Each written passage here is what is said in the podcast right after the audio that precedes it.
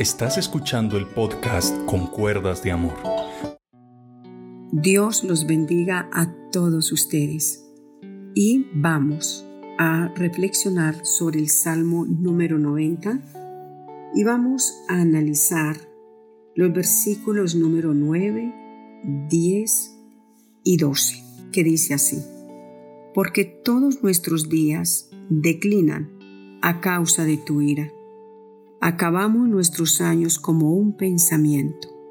Los días de nuestra edad son 70 años y si en los más robustos son 80 años. Con todo, su fortaleza es molestia y trabajo, porque pronto pasan y volamos.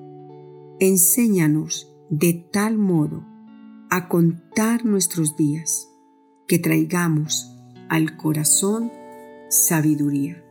Bueno, yo he titulado esta reflexión El cementerio te espera. Es la realidad de la vida. La palabra de Dios dice, está establecido para los hombres que mueran una vez y después de esto el juicio. En la vida nos preparamos para todo nos preparamos para el matrimonio, compramos nuestro vestido e inmediatamente en lo primero que nos llega al corazón es la luna de miel, a dónde vamos a ir los primeros días. Nos preparamos para la llegada del bebé, compramos la cunita, compramos los pañales, compramos todo, nos preparamos. Nos preparamos para ir a la universidad, nos preparamos para ir al jardín, nos preparamos para una carrera.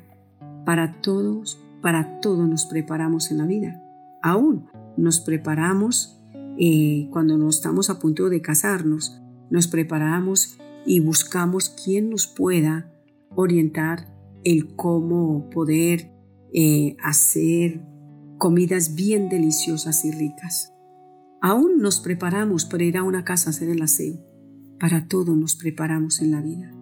Pero sabes, hay algo tan real y hay algo tan seguro en la vida que no le prestamos atención y no nos preparamos. Nos preparamos para cosas que no sabemos si van a llegar. Nos preparamos de, eh, con un viaje y lo compramos con cinco o seis meses de anticipación para que nos salga menos costoso. Y decimos, bueno, estamos en enero, en junio, julio, me voy para tal lugar, a, veranear, eh, me lo merezco, me voy a disfrutar y así sucesivamente. Pero hoy vengo y te hago esta pregunta. ¿Estás preparado para ir al cementerio? ¿Estás preparado para la muerte? ¿Le has dicho a tu familia, bueno, aquí ya tengo mi traje para el día que me muera? ¿Cierto que no?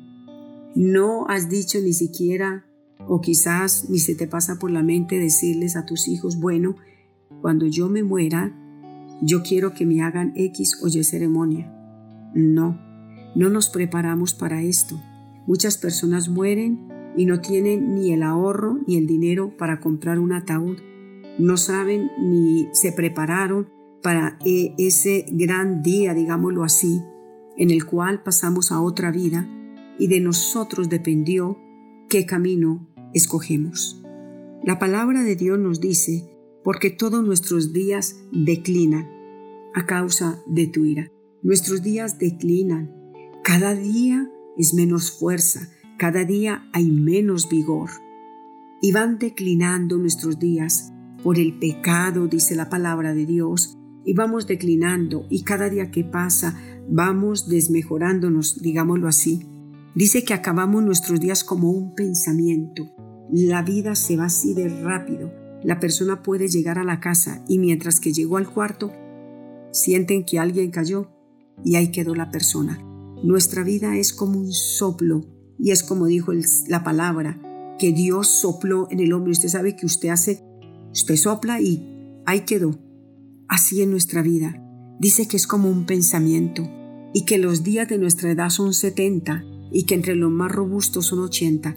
Yo me pregunto, cuando alguien va llegando como a los 70, se va dando cuenta que, se, que ya va llegando a aquel gran día, el día donde, como dice a veces mi esposo, el día en que muchos van a ir a vivir al barrio de los acostados, dice él, donde allá reposa la persona por siempre.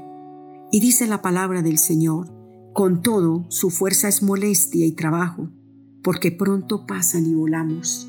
Sí, la vida pasa rápido, pero nosotros estamos sembrando raíces aquí en la tierra. Cuando sabemos que nuestra ciudadanía, dice Filipenses 3:20, está en el cielo.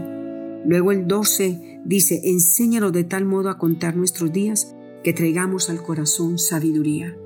Ayúdanos, Señor, a contar los días, no que pasaron, que cómo se fueron los días, como un pensamiento que hace que yo jugaba con muñequitas, que qué hace que yo esto y lo otro, no. ¿Por qué no contamos y comenzamos a vivir con sabiduría el resto de años que tenemos? Que si yo tengo 40 o tengo 50 años, yo digo, bueno, ¿qué voy a hacer con los 20 años más que me, que me quedan? o con los 10 años más que vienen y están por venir. Es tener sabiduría. ¿Cómo voy a comenzar a cambiar hoy mi manera de ser, mi manera de vivir? No como muchos dicen, mm, comamos y bebamos porque mañana moriremos y bueno, el muerto al hoyo y el vivo al gozo. No, las cosas no son así. Tenemos un alma que le va a dar cuentas a Dios. Tenemos un alma que se va a presentar delante del Señor. Por eso, yo sé que aquí este es un mensaje demasiado largo y no tengo el tiempo suficiente, pero hoy te quiero dar un consejo, que es el momento de prepararnos para una eternidad, que este es el tiempo de pensar cómo está mi vida, hacia dónde voy a ir, porque hay dos lugares, hay un cielo y hay un infierno. No hay un lugar intermedio, no hay un purgatorio, para nada. Está el camino del bien y está el camino del mal. Está en la luz y están las tinieblas. Está la vida y está la muerte. Está el cielo y está el infierno. ¿A dónde queremos pasar?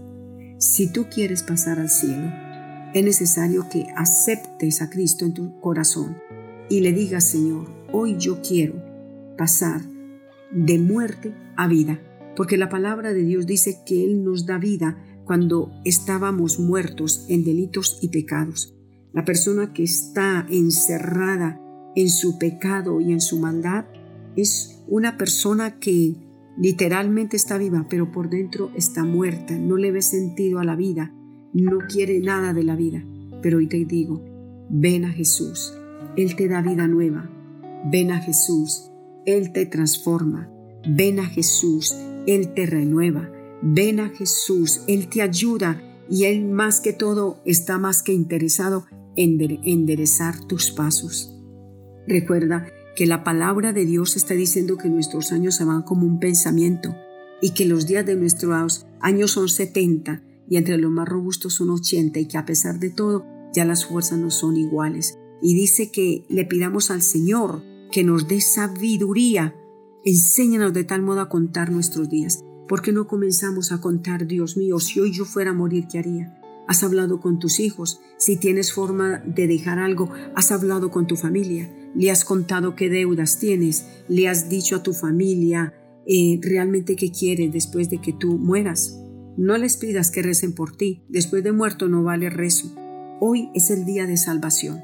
Hoy en vida es que tenemos que arrepentirnos y reconocer a Cristo como nuestro Señor y Salvador.